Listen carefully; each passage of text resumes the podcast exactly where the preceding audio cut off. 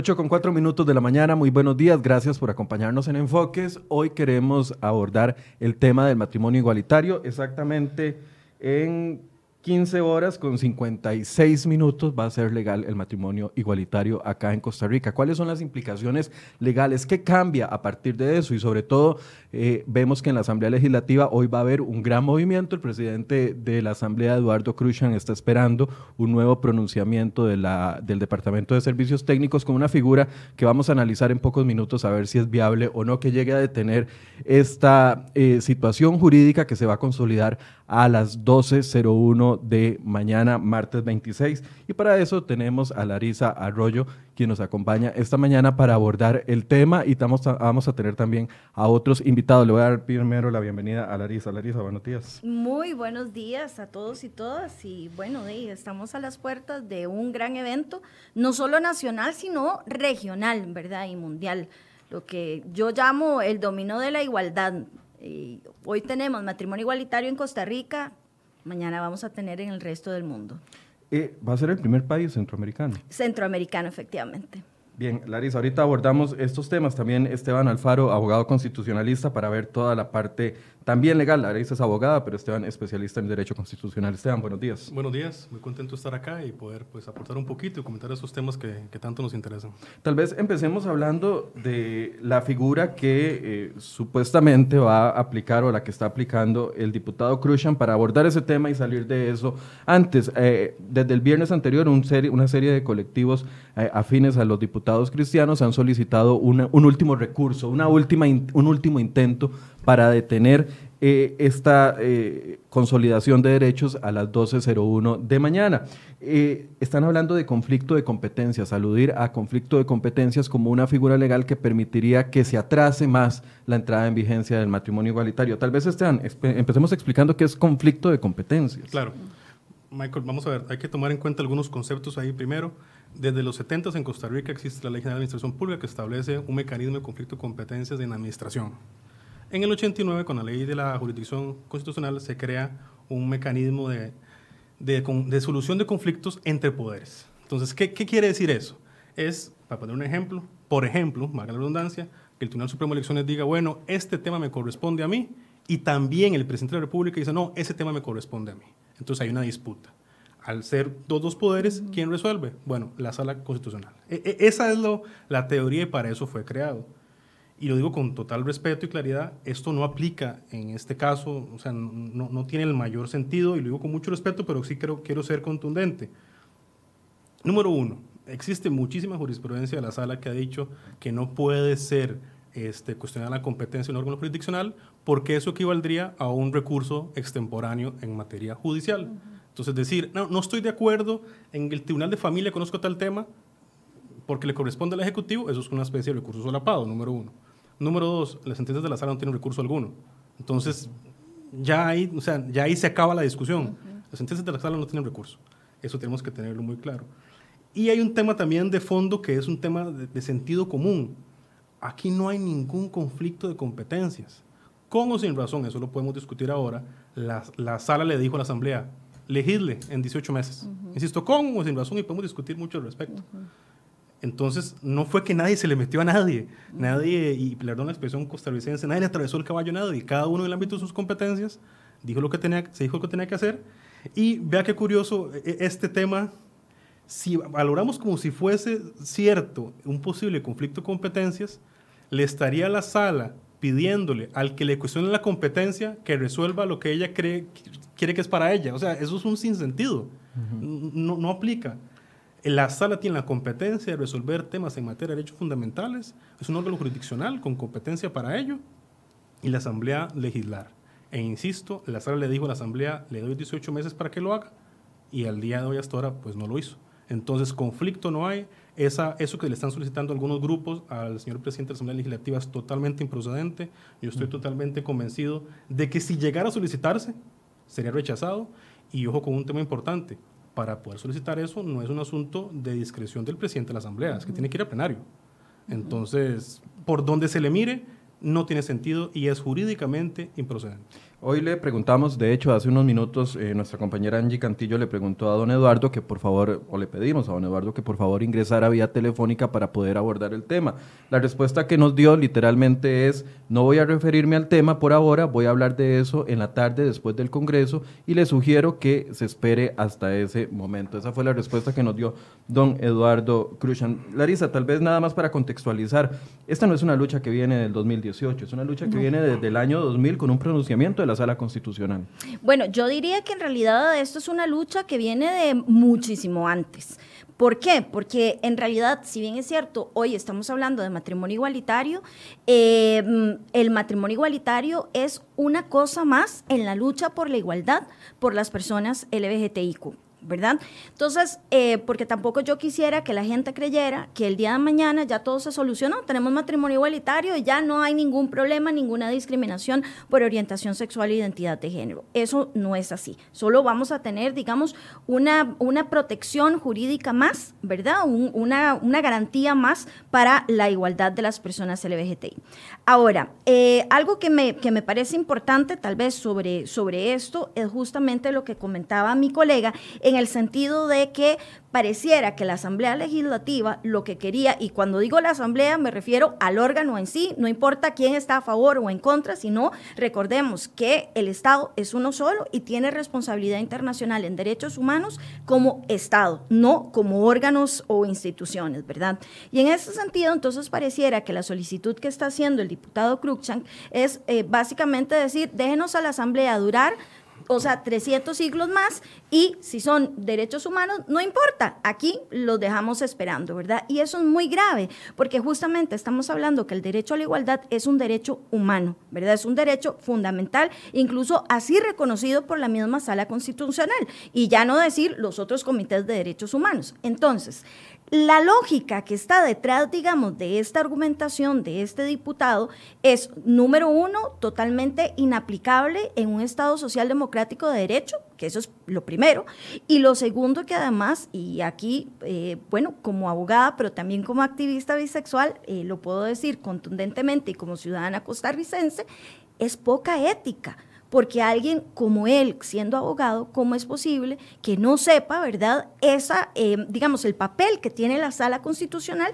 que no voy a repetirlo porque aquí mi colega lo dijo. Y por otro lado, a mí me, extraña mucho incluso el, comentario que le dijo a su colega Angie, porque entonces pareciera que se, nos olvida que el poder que ostenta la, la Asamblea Legislativa, así como los demás poderes, implica necesariamente una rendición de cuentas a la ciudadanía. Es decir, no tienen un poder ilimitado. Por eso es que vivimos en una democracia donde hay, ¿verdad?, ese, ese balance de poderes, ¿verdad? Y eh, hablando justamente de estos, em, eh, digamos, pesos y, frenos que hay para, em, para los poderes, la sala constitucional viene a constituir precisamente una especie de freno a las acciones, digamos, em, ilimitadas que podrían tener los demás poderes, incluyendo la Asamblea Legislativa. Es decir, la Asamblea Legislativa no puede hacer lo que le dé la gana, tiene limitaciones. Tuvo la oportunidad desde el 2000 hasta el 2010 presentaron algunos proyectos de ley para legislar esto con la figura que la Asamblea quisiera. En este caso, eh, se sigue manteniendo matrimonio igualitario. No se aprovechó la oportunidad, no se aprovecharon los 18 meses y prácticamente estamos, a, como les decía, a 15 horas y un poquito de ya la aplicación. ¿No le ve entonces usted futuro desde el punto de vista legal algún recurso de última hora que pueda detener la entrada en vigencia? Yo en realidad no, y esto es tal vez una posición que, que incluso entre las colectivas y las agrupaciones eh, no era compartida, pero yo honestamente nunca le vi mayor peligro a estas acciones, justamente porque me parecía que la misma sala constitucional hubiera... Eh, caído un poco en ridículo, ¿verdad?, en haber fallado a favor de estas solicitudes, porque claramente iría en detrimento incluso del papel que tiene, ¿verdad?, o sea, para lo cual nace la sala constitucional, ¿verdad? Em, yo no creo que haya nada que detenga eh, la entrada en vigencia del matrimonio igualitario el día de mañana, no obstante, sí creo que hay que tener mucho cuidado porque sí vamos a tener muchos retos y muchas barreras para que se implemente. Bueno, ya casi vamos a hablar de esos retos, de esas barreras y, y, específicamente también de qué es lo que entra a regir a partir del día de mañana, porque lo ideal hubiese sido que existiera una ley que demarcara todo el ámbito legal. Como los diputados no lo quisieron aprobar o no lo quisieron poner en discusión bajo un proyecto serio, entonces vamos de la otra forma.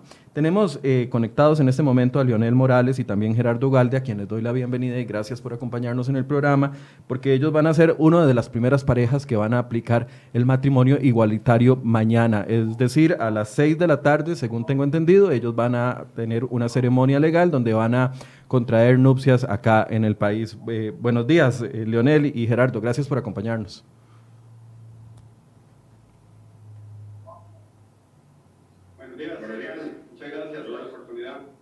Gracias. Tal vez eh, yo les planteaba el viernes que quería conversar con ustedes para darle rostro humano a, esta situación y ver el peso de importancia que tiene el matrimonio igualitario en una pareja homosexual. Desde el punto de vista de ustedes, bueno, ya me comentaban de que tienen muchos años de relación e incluso un matrimonio fuera del país. Sí, bueno, así es, efectivamente nosotros tenemos de 11 años. Hace eh, aproximadamente 4 años, en 2016, tuvimos la oportunidad de, de captarnos en la ciudad de Nueva York. Y ha, ha sido un, tema pues, bastante interesante porque luego de, ese, de que hicimos ese, ese matrimonio en Nueva York, eh, quisimos compartir la experiencia con nuestras familias y nuestros amigos. Y entonces hicimos aquí un acto simbólico en el país al año siguiente, en el 2017, en donde ya participaron nuestras familias, nuestros amigos cercanos, ¿verdad? fue como un segundo matrimonio. Y, bueno, ahora vamos por la tercera, como dicen, la tercera es la vencida y eso es lo que esperamos, ¿verdad? Efectivamente, ya poder este, con, todo, con todo ese espíritu legal darle sustento a esta relación que hemos mantenido durante tantos años. Me decía Leonel el, el viernes que también hay muchos de los eh, derechos que han ido adquiriendo ya a través de algunas directrices, ya sea de la Caja Costarricense del Seguro Social o incluso por parte de una de las empresas que ha reconocido eh, la relación de ustedes. Sí, bueno, efectivamente, este, yo trabajo en un, banco privado y, es un banco este, transnacional y efectivamente pues todos los, derechos desde el día uno en en que nosotros nos casamos en Nueva York, nos aplicaron absolutamente todos los mismos beneficios, mismos beneficios, digamos, de cualquier pareja eh, dentro del banco y no es simplemente aquí, creo que hay la relevancia, ¿verdad? No simplemente es el hecho de, de que te apliquen las mismas políticas, sino que como persona seas reconocido y que, y que todo el mundo, por ejemplo, en el banco sabe que yo tengo un esposo y a mí me preguntan, ¿y cómo está su esposo? Entonces, ese reconocimiento es, es, realmente muy relevante a nivel humano, ¿verdad? Si queremos ponerle cara humana a la parte legal, ¿verdad? Desde el punto de vista de ustedes, ¿por qué es importante contraer ya el matrimonio acá y qué expectativa tienen de derechos que hasta el momento tal vez no les han sido reconocidos como pareja?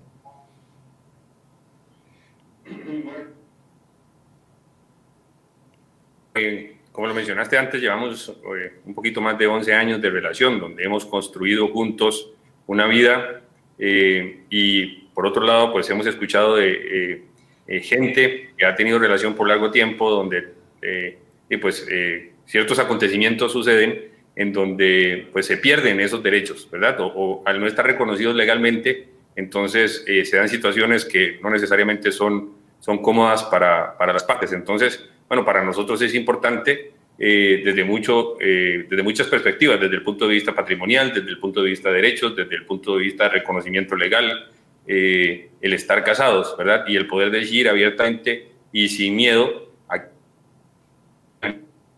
nivel nacional, pues que Leonel es mi esposo, que yo soy el esposo de Leonel y que no nos tiemble la voz. Algunas veces acá, pues cuando lo mencionamos nos preguntan, bueno, pero están casados, pero eso en Costa Rica no es legal.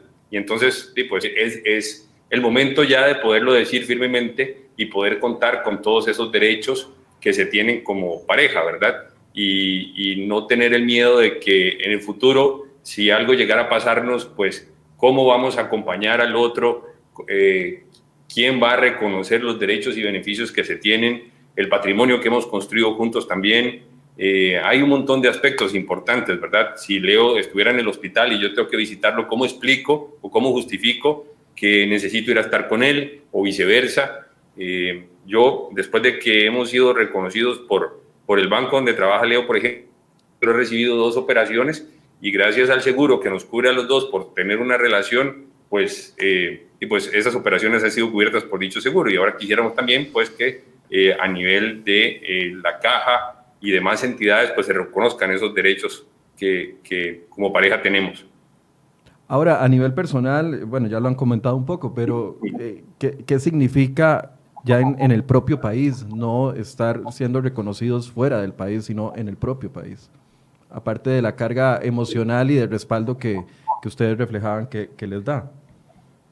Yo creo que yo estoy convencido, ¿verdad? Muy, muy personalmente de que eh, el día de mañana eh, va a ser como un paso más y va a ser nuevamente eh, iniciar una lucha. No creo que esto sea así tan sencillo como de que ya pasó el 26 y ya todo el mundo está casado. No creo que las personas que se oponen se vayan a quedar muy tranquilas.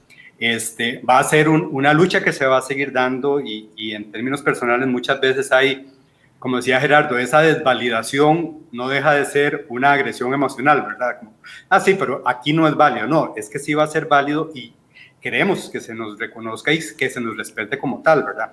Ah, son miles, cientos de eventos cotidianos que suceden.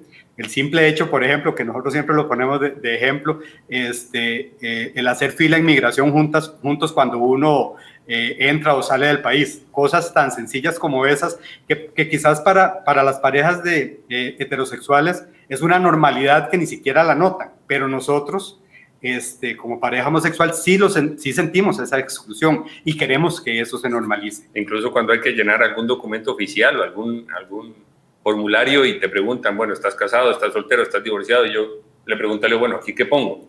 Ah, bueno, en Costa Rica está soltero, que va, está, está soltero en, eh, dependiendo de, pues, de, lo que haya que, que, completar, pues ahí uno se ve también eh, duda sobre, sobre sus derechos. Esteban y Larisa, ¿qué cambia legalmente a partir de mañana? Porque a falta de una ley, entonces muchos se están poniendo en duda y conversamos en eso. Si no hay ley, ¿se puede entonces efectuar los, los matrimonios sí. igualitarios mañana?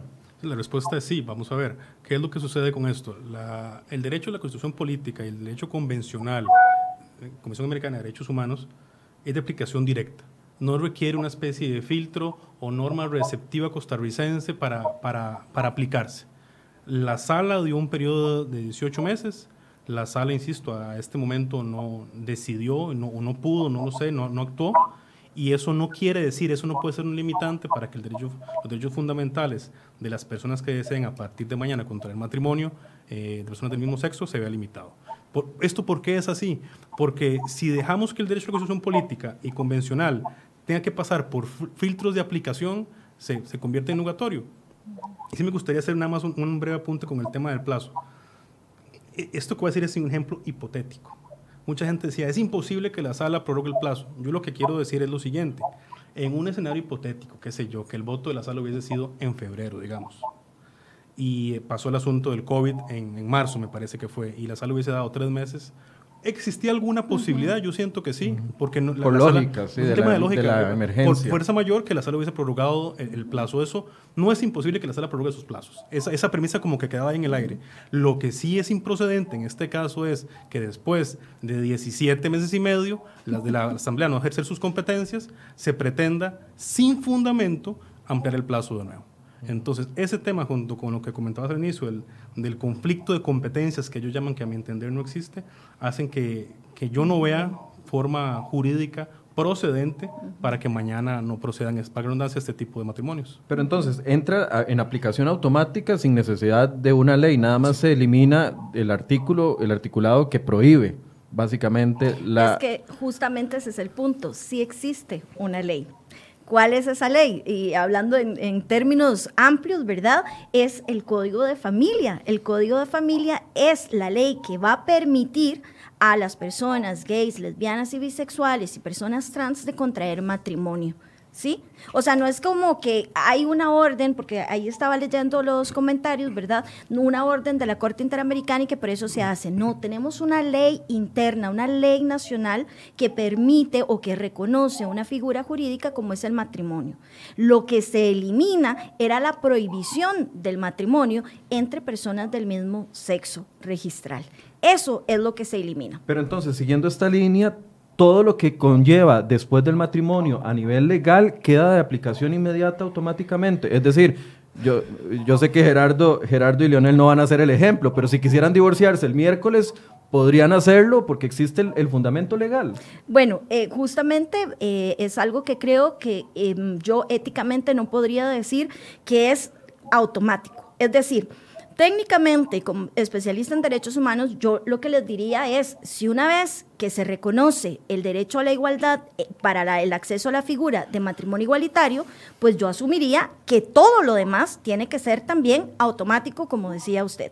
Pero claramente eso no va a ocurrir así como no ocurrió, digamos, el reconocimiento inmediato de la sala constitucional, sino que dio 18 meses. Entonces vamos a tener muchas discusiones porque además el Estado no está preparado para esto. Pensemos, por ejemplo, el tema de violencia en parejas del mismo sexo, de la misma forma que ocurre en estos momentos, por ejemplo, en las parejas heterosexuales. ¿Cuántos femicidios tenemos? ¿Cuántas mujeres víctimas de violencia? Para eso se creó el INAMO, para eso se creó, por ejemplo, todos los mecanismos de atención, pero resulta que esos mecanismos no tienen la capacidad técnica y no tienen probablemente el conocimiento para poder decir, bueno, si tengo dos hombres en una situación de violencia intrafamiliar, ¿cómo funciona? Y si son dos mujeres, ¿verdad? Entonces, en la delegación de la mujer, yo sé que atienden mujeres lesbianas y bisexuales, pero entonces tenemos un cambio de paradigma que nos va a obligar a ir pensando, ¿verdad? Cómo irnos adaptando. Viene toda la parte, por ejemplo, de paternidad y maternidad,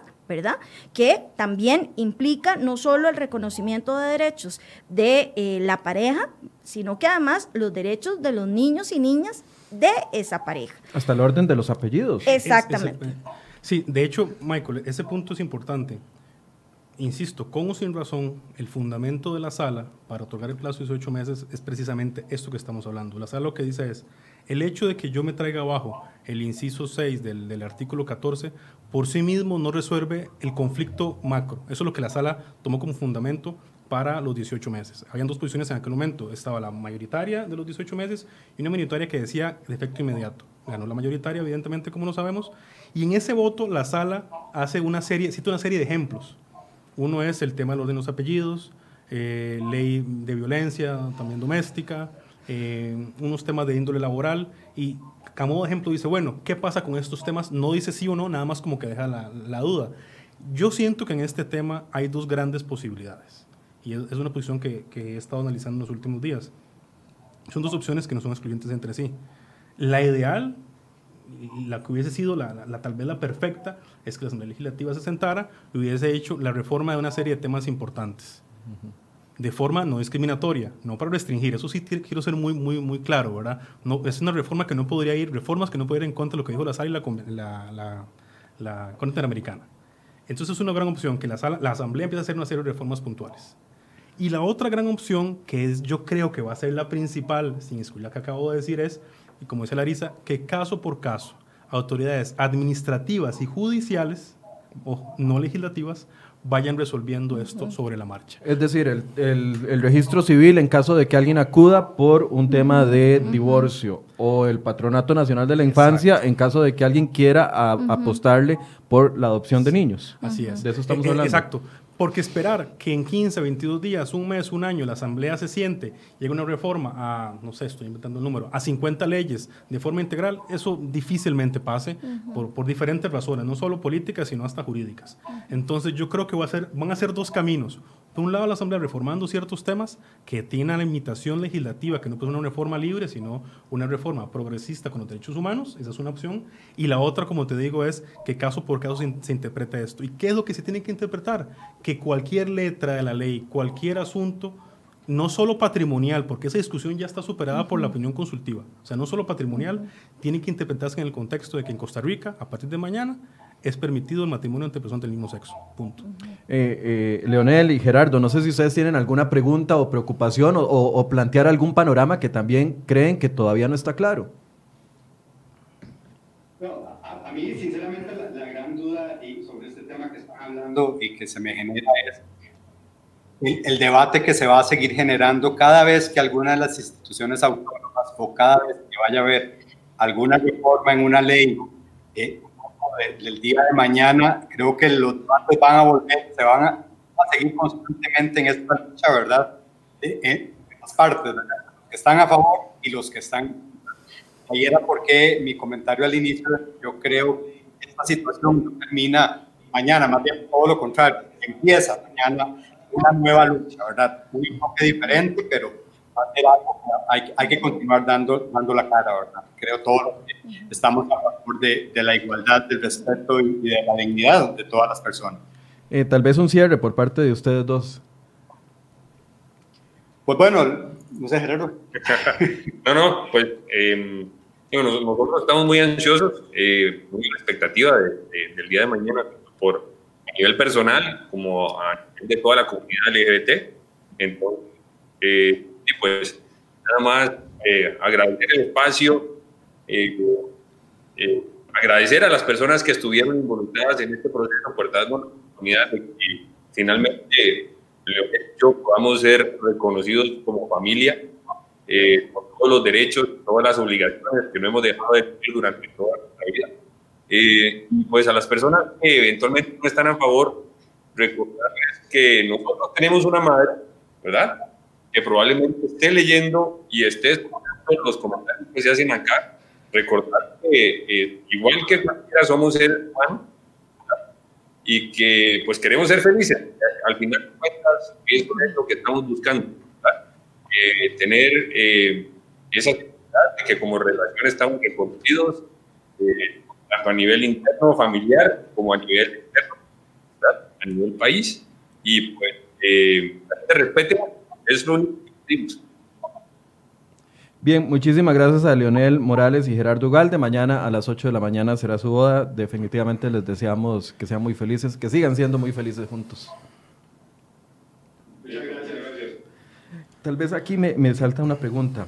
Vamos a ver, entonces, si las instituciones van a tener esos retos de ir resolviendo divorcios, temas de violencia doméstica, todo lo que se genera en las eh, relaciones heterosexuales, que ya lo conocemos, Podría venir una legislación posterior que no regule el tema del matrimonio, porque ya está zanjada esa discusión, pero que comience a regular todas esas otras instituciones que van a tener que hacer modificaciones. ¿Existe la, la posibilidad legal? Por supuesto que sí, más bien yo esperaría.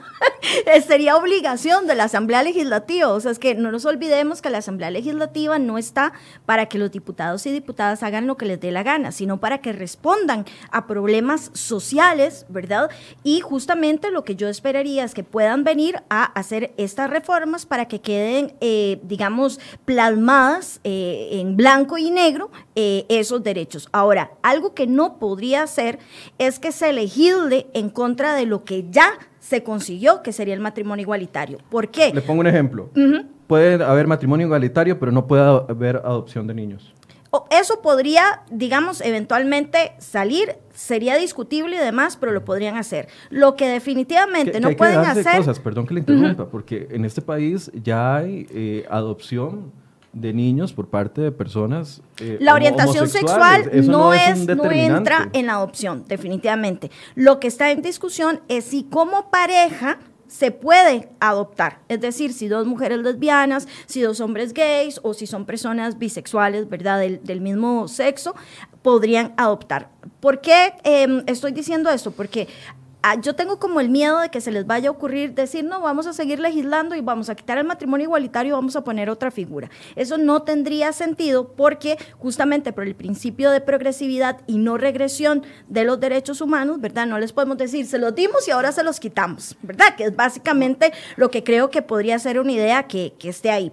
Ahora, estos otros derechos, eh, por ejemplo, ahora estaba viendo los comentarios y demás, y, y yo les invito a leerlos, son muchos comentarios violentos, agresivos, discriminadores, ¿verdad? Y, y eso nos lleva a una necesidad también de legislación sobre crímenes de odio, sobre los discursos de odio. ¿Por qué? Y a mí me gustó mucho lo que la pareja anterior nos decía el día de mañana inicia otra lucha, porque la discriminación, la desigualdad, la injusticia no era únicamente por la negación del matrimonio igualitario, sino de justamente el poder decir, eh, yo soy una mujer bisexual, tengo los mismos derechos que una mujer heterosexual o que un hombre heterosexual y que no me vayan a agredir de esa forma, ya sea a nivel, digamos, eh, de redes sociales, pero en el trabajo, por ejemplo, o en la escuela porque tengo una hija, ¿verdad? Y la discriminan porque yo estoy en pareja con una mujer, ¿verdad? O eh, podría ser incluso, eh, qué sé yo, no me dejen entrar a un lugar, ¿verdad? Un bar, un restaurante.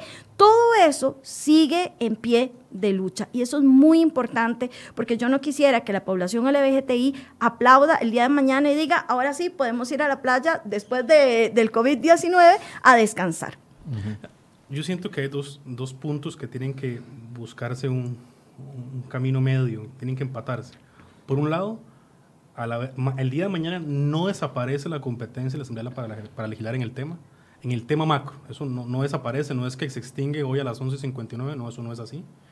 Y por otro, tenemos que empatar el hecho de que no puede existir y no puede darse normativamente o normativamente una razón de diferenciación que discrimine un matrimonio entre, entre heterosexuales y entre homosexuales. Eso no lo digo yo, lo, dice la, la, lo dijo la Corte Interamericana en opinión consultiva. Y, y, ¿Y por qué se establece de esta forma? Porque no es, es fácil decirlo, pero ¿cuál es el trasfondo de eso desde un punto de vista técnico constitucional? No existe una razón objetiva para sustentar un principio de proporcionalidad o necesidad para hacer esa diferencia. Entonces, si entre dos meses se establece una ley para regular un tema de, del que sea en materia de matrimonio homosexual en su contexto, no podría establecerse, bueno, requisitos para los heterosexuales son A y B y homosexuales uh -huh. B y C, eso no podría ser. Si eso pasa, el camino ante la sala y la cuenta americana se abriría y eventualmente, con mucha probabilidad de éxito, esas normas caerían, evidentemente, porque si no, eso, como dice Larisa, es volver al inicio. Eso no tiene ningún uh -huh. sentido. Pero insisto, no desaparece mañana la posibilidad de la Asamblea legislar en estos temas. Eso sí hay que tenerlo uh -huh. claro. Lo que sí desaparece, ¿qué, qué es lo que, se, lo que cambia? La facultad para legislar ya no es tan amplia. Ya no es tan amplia porque estamos sometidos a un sistema interamericano nos guste uh -huh. o no, ahí estamos adentro en ese sistema. Es decir, los, los diputados pueden de, eh, legislar, pero siempre sobre la base de sí. matrimonio igualitario, sí. incluso respetando el nombre. Exactamente. Uh -huh. De hecho, de hecho, hay un libro muy, muy famoso en, en, España que se llama Las constituciones de ahora no son como las de antes. ¿Y eso uh -huh. qué quiere decir eso? Es que el derecho constitucional actualmente no se puede ver encapsulado per se. Uh -huh. está, está, ligado con el tema de derechos humanos. Uh -huh. Ya los tribunales constitucionales no tienen esa fortaleza e independencia única que tenían antes. ¿Por qué? Porque hay, no la palabra correcta, pero hay órdenes desde arriba de, de órganos interamericanos que estamos adscritos, le guste o no a la gente. Bien, eh, tenemos conectada vía Skype también a doña Ana Elena Chacón, embajadora de Costa Rica en España y quien también tuvo un papel protagónico en esta lucha por derechos al hacer la consulta ante la Corte Interamericana de Derechos Humanos. Doña Ana Elena, buenos días, gracias por acompañarnos. Hola, muy buenos días, encantada de estar con ustedes, un abrazo.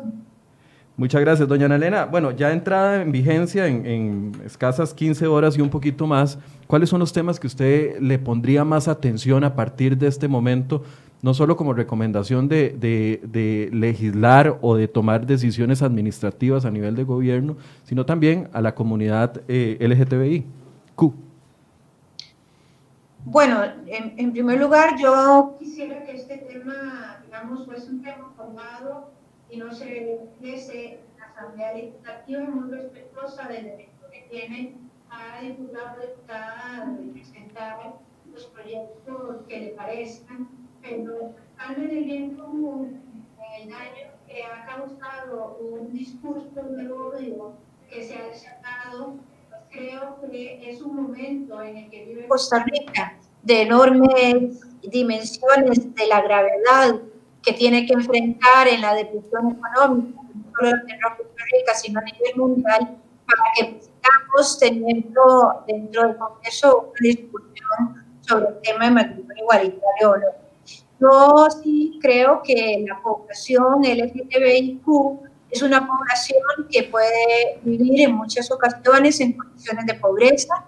Cuando existe una exclusión hacia un colectivo en específico, por supuesto que el acceso a la igualdad de condiciones y a vidas dignas no ha sido un acceso fácil.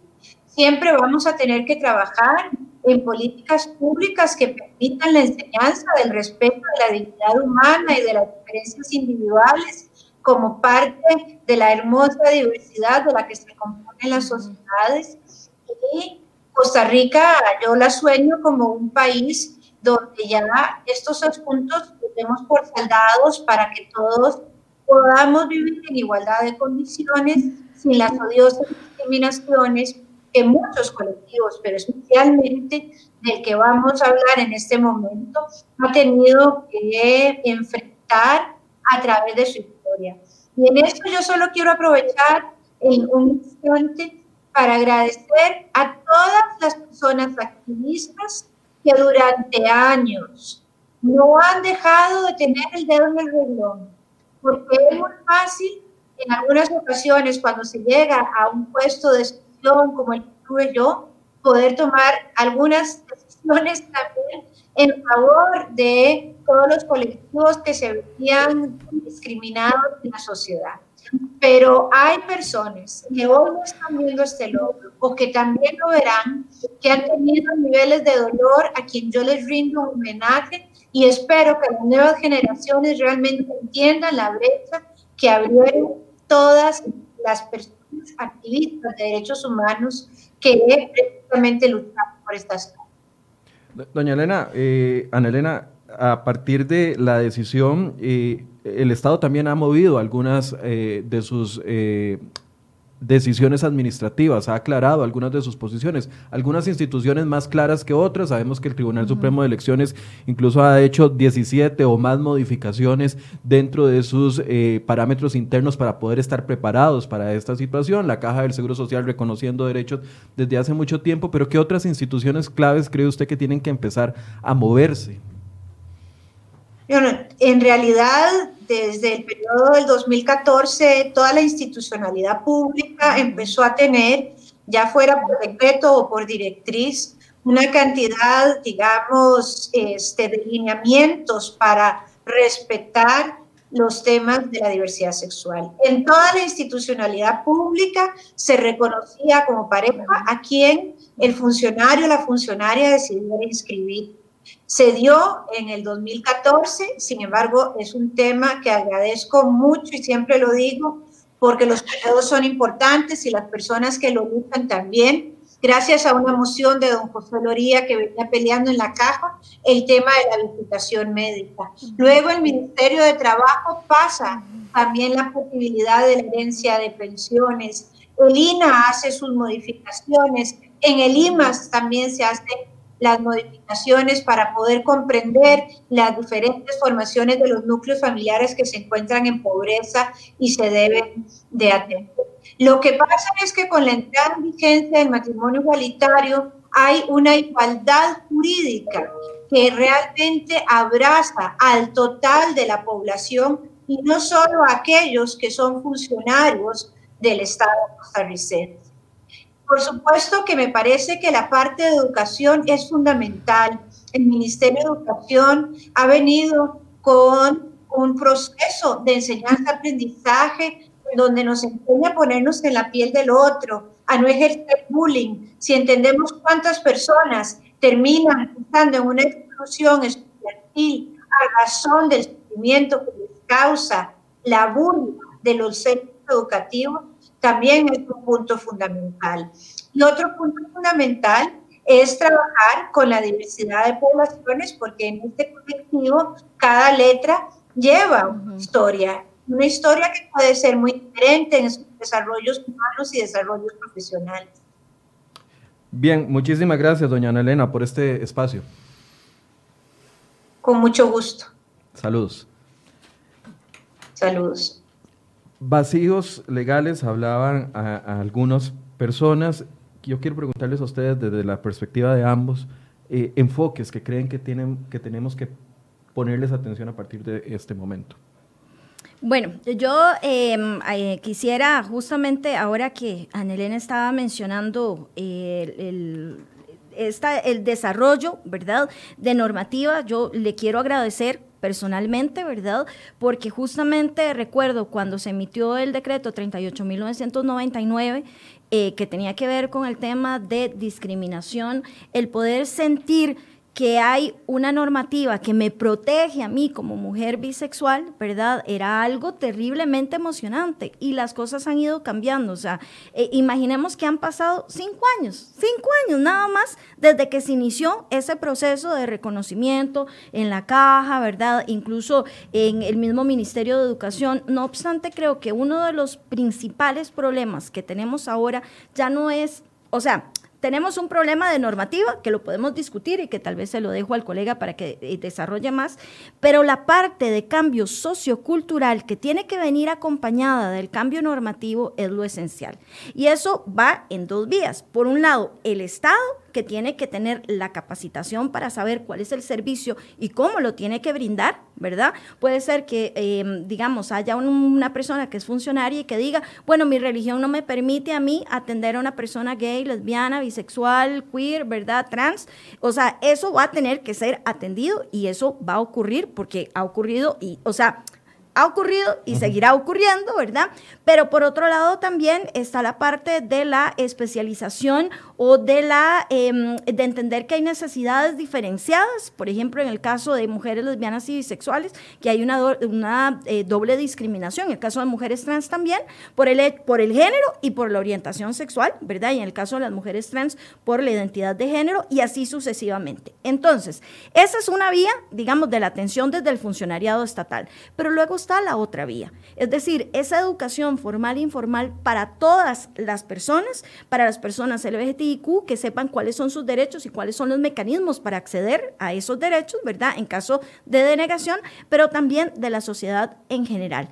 Y yo aquí quisiera ser muy enfática en que así como luchamos por los derechos de las personas LGBTIQ, tenemos que luchar también por los derechos de todas las personas. Eso significa que tenemos que ver cómo erradicar el racismo, la misoginia, la xenofobia, o sea, la discriminación no es únicamente en contra de las personas LGBTIQ, ¿verdad? Y eso es algo que nos vamos a tener que trabajar, pero que el Estado tiene la principal responsabilidad en atenderlo. ¿Qué va a pasar, por ejemplo, con las personas LGBTIQ que vienen aquí tratando de refugiarse de la violencia que viven en sus países, ¿verdad? Esa es eh, una de las de, los temas. Está también el tema de las personas menores de edad, LGBTIQ, ¿verdad? Que tienen algún tipo de protección ahora, pero que es insuficiente. Y así tenemos toda una lista que eh, efectivamente le va a corresponder al Estado en todos los poderes atender y a la ciudadanía nos va a corresponder estar atentas a pedir transparencia y una rendición de cuentas.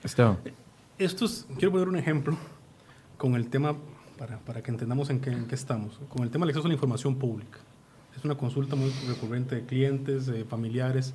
Fui a la municipalidad y no me dieron acceso a tal cosa. No, mira, vaya, usted tiene derecho, la información es pública por esto y esto, hágalo de esta y de esta forma. Algo tan sencillo como el acceso a la información pública al día de hoy, desde que ha existido la normativa al respecto, 50 años, este, genera, sigue generando bastantes problemas, es evidente que esto va a generar también inconvenientes. Pero el hecho que genere inconvenientes no quiere decir que haya que quedarse sentado cruzado de brazos. Entonces, ¿qué es la premisa que, yo quiero transmitir eh, a, las personas, sean homosexuales, heterosexuales, funcionarios, jueces, a todas las personas? Es que debemos cambiar el chip. Los que no lo han cambiado, algunos no lo han cambiado, pero es la Corte Interamericana y la Sala ya dijeron algo. Si a usted no le gusta, si a usted no le parece en su convicción religiosa, que es muy respetable, es un asunto de su fuero interno. Es algo totalmente subjetivo. A nivel jurídico, la interpretación cuál debe ser, la premisa cuál debe ser.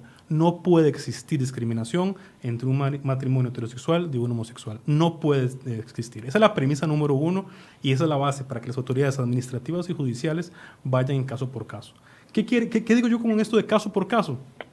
Pues evidentemente cuando la persona en la institución tal vaya a llenar el formulario, tal vez el de la ventanilla le ponga freno. No, y hay que explicarle por qué. Y eso llegará a la sala, llegará al contencioso, e indudablemente creo que la Asamblea también tiene que hacer una, una labor de reformar ciertos puntos. Pretender que se reforme todo el ordenamiento jurídico en este tema va a ser un poco difícil, como dije anteriormente, pero es un asunto de cambio de chip, no hay más. Solo el tiempo lo dirá, y como lo decían los, los, los señores que estaban ahora en la llamada, es inicia otra lucha. Y, y digamos, ¿cómo lo digo esto? no es una lucha que tiene que ser como tal de los colectivos. Yo siento que es una lucha de conciencia de los funcionarios y la gente que está en, en posiciones de toma de, de, de, poder en las decisiones como tales. ¿Puede negarse un funcionario público a aplicar algún trámite? No, no podría. ¿Por estar en desacuerdo? No, el, el, tema de su fuero interno tiene que dejarlo colgado en, en, en, un perchero cuando entra a la oficina y a establecerse conforme al artículo 11 de la Ley General de Administración Pública, que es principio de legalidad. Y la normativa, que es lo que dice ahora la jurisprudencia, que es, que es un matrimonio permitido. Sus creencias se le respetan, nadie va a hacer que las cambie. Eso no se puede, eso es, eso es improcedente, eso es una, un asunto de su convicción. Si esa persona cree que religiosamente está mal lo que una persona homosexual haga, que lo crea, pero que eso no afecte la libertad del otro en hacer lo que él estime pertinente. Eh, tenemos eh, rápidamente a Juan Carlos Montero, quien es miembro del Instituto Costarricense de Derecho Notarial. Nada más quiero preguntarles eh, al colegio y también al instituto, bueno, ¿cuál es la posición? ¿Están preparados? podría, están todos los temas claros a partir de esta medianoche para este tema. Don Juan Carlos, buenas tardes, buenos días. Buenos días a todos, sí, por supuesto. Yo creo que el, el, el colega ahí presente lo ha resumido de manera muy clara. No, no está todo claro y sin embargo hay que resolver. Sí, tenemos en efecto que resolver el, eh, digamos, la ausencia o la oportunidad de que se haya reglamentado esto de manera más sencilla. ¿Cuáles puntos son los que más le preocupan, don Juan Carlos? Eh, para efectos de el Instituto Costarricense de Derecho Notarial como una entidad encargada del estudio y el análisis de lo que es el derecho notarial en, en nuestro país, eh, lo que nos ocupa es que las reglas del acto notarial estén claras. Eh, finalmente, no se ha dado ninguna guía, ninguna instrucción de parte del tribunal, que sería la autoridad que recogería de parte del eh, notario el acto para pasar la inscripción. En principio y analizando las normas vigentes, la reforma que hubo al Código de Familia ahora en, a finales de octubre del 2019, no veo que se enfrente el acto notarial a ningún tema de eh, antijuricidad. Yo no lo veo, lo veo como un acto que simplemente se va a acomodar a un formato. Agregado a esto, sabemos también que, el, que la Dirección de Notariado está promulgando eh, comunicados y reglas para explicarles a los notarios que nunca han hecho un acto de estos cómo lo deben hacer. Ok, esos dos puntos. No sé si tienen alguna pregunta acá los colegas no, no, abogados. Yo coincido en que, que, sí, que hay ciertos temas que tienen que, que aclararse. Eh, y como dice el colega, me parece, estoy de acuerdo con eso, pero insisto con la premisa de que mientras se aclaran esos temas, no pueden detenerse los derechos de las personas. Continúa la ejecución, continúa la aplicación, pero sí, no puedo ocultar que hay cosas que se deben aclarar y mejorar, pero sin que eso sea un, un obstáculo para la concreción de este tipo de matrimonios, que son totalmente a partir de, de mañana, igual que, que, el resto que ha existido toda la vida. Don Juan Carlos, ¿van a pedir algún tipo de pronunciamiento al Tribunal Supremo de Elecciones o al Registro Civil sobre el, este tema? No porque nosotros, eh, bueno, como instituto sabemos cuáles son las reglas que, que quedan vigentes. hay una hay una duda en, en el proceso, pero la tendremos que resolver. No, no nos parece que sea un acto, por decirlo así, que requiera más allá de la mecánica del acto notarial, ¿verdad? Es un acto que va en un protocolo, vienen comparecientes, que pide eh, el notario para saber la libertad de Estado, si hace publicación de dicto. Eso es, en esa mecánica es que el notario probablemente va a tener alguna duda, que es un poco lo que el colega también indica, y es, ¿hay requisitos adicionales? ¿No los hay? ¿Cómo lleno mi, el formulario de, del tribunal para hacer el registro? Eh, eh, estoy eh, capacitado como notario, no tengo ningún tema ético interno para no, por decirlo así, para no celebrar ese tipo de matrimonio. ¿Qué tengo que hacer en ese caso?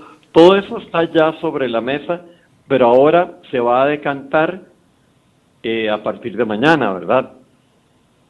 Bien, muchísimas gracias, don Juan Carlos. Ok. Eh, yo, yo, tengo un comentario sobre eso y es que efectivamente em, mi preocupación es que esto tenga que ver más con un tema de voluntad, ¿verdad? Más que con barreras jurídicas. Es decir, pensemos cómo se tendría que realizar un matrimonio del mismo sexo eh, ¿por qué tendría que tener requisitos adicionales? Cuando hemos hablado justamente de que tiene que ser la misma figura y que no puede haber trato diferenciado. Si pedimos otros requisitos, pues claramente entonces estaríamos incurriendo en discriminación. Eso por un lado. Por otro lado, justamente em, otra otra preocupación es, em, y ya se ha empezado a mencionar, si hay notarios o notarias que podrían rechazar la solicitud a pesar de que se supone que tienen una, eh, digamos, función pública, aunque son, digamos, el sector privado, tienen una función pública porque dan fe pública, ¿verdad? Es decir, tienen una investidura eh, que aunque no son puramente funcionarios públicos, sí tienen, ¿verdad? Esa investidura. Eso significa que tienen un deber diferenciado y que, de hecho, al día de hoy, ¿verdad? No pueden rechazar un caso, a menos que haya una justificación, digamos, eh, eh, mayor. Entonces, a mí me parece que lo que va a pasar es que muchos notarios y notarias van a decir, ah, es que a mí eso va en contra de mis creencias y yo no lo voy a hacer. Eso nos va a llevar a tratar un tema que es la objeción de conciencia, que, o sea, jurisprudencialmente solo se ha tratado en el ámbito, eh, digamos, militar y en el sector de salud. Entonces, esa va, a ser una discusión jurídica muy importante para mí, donde puedo yo ir a solicitar un servicio a alguien que tiene esa investidura, digamos, eh, por, por, la fe pública que tiene, ¿verdad? Y que me rechacen, y si me rechazan, ¿qué es lo que debo hacer? ¿Debo denunciar o no? ¿Verdad? ¿Dónde puedo recurrir? ¿Por qué?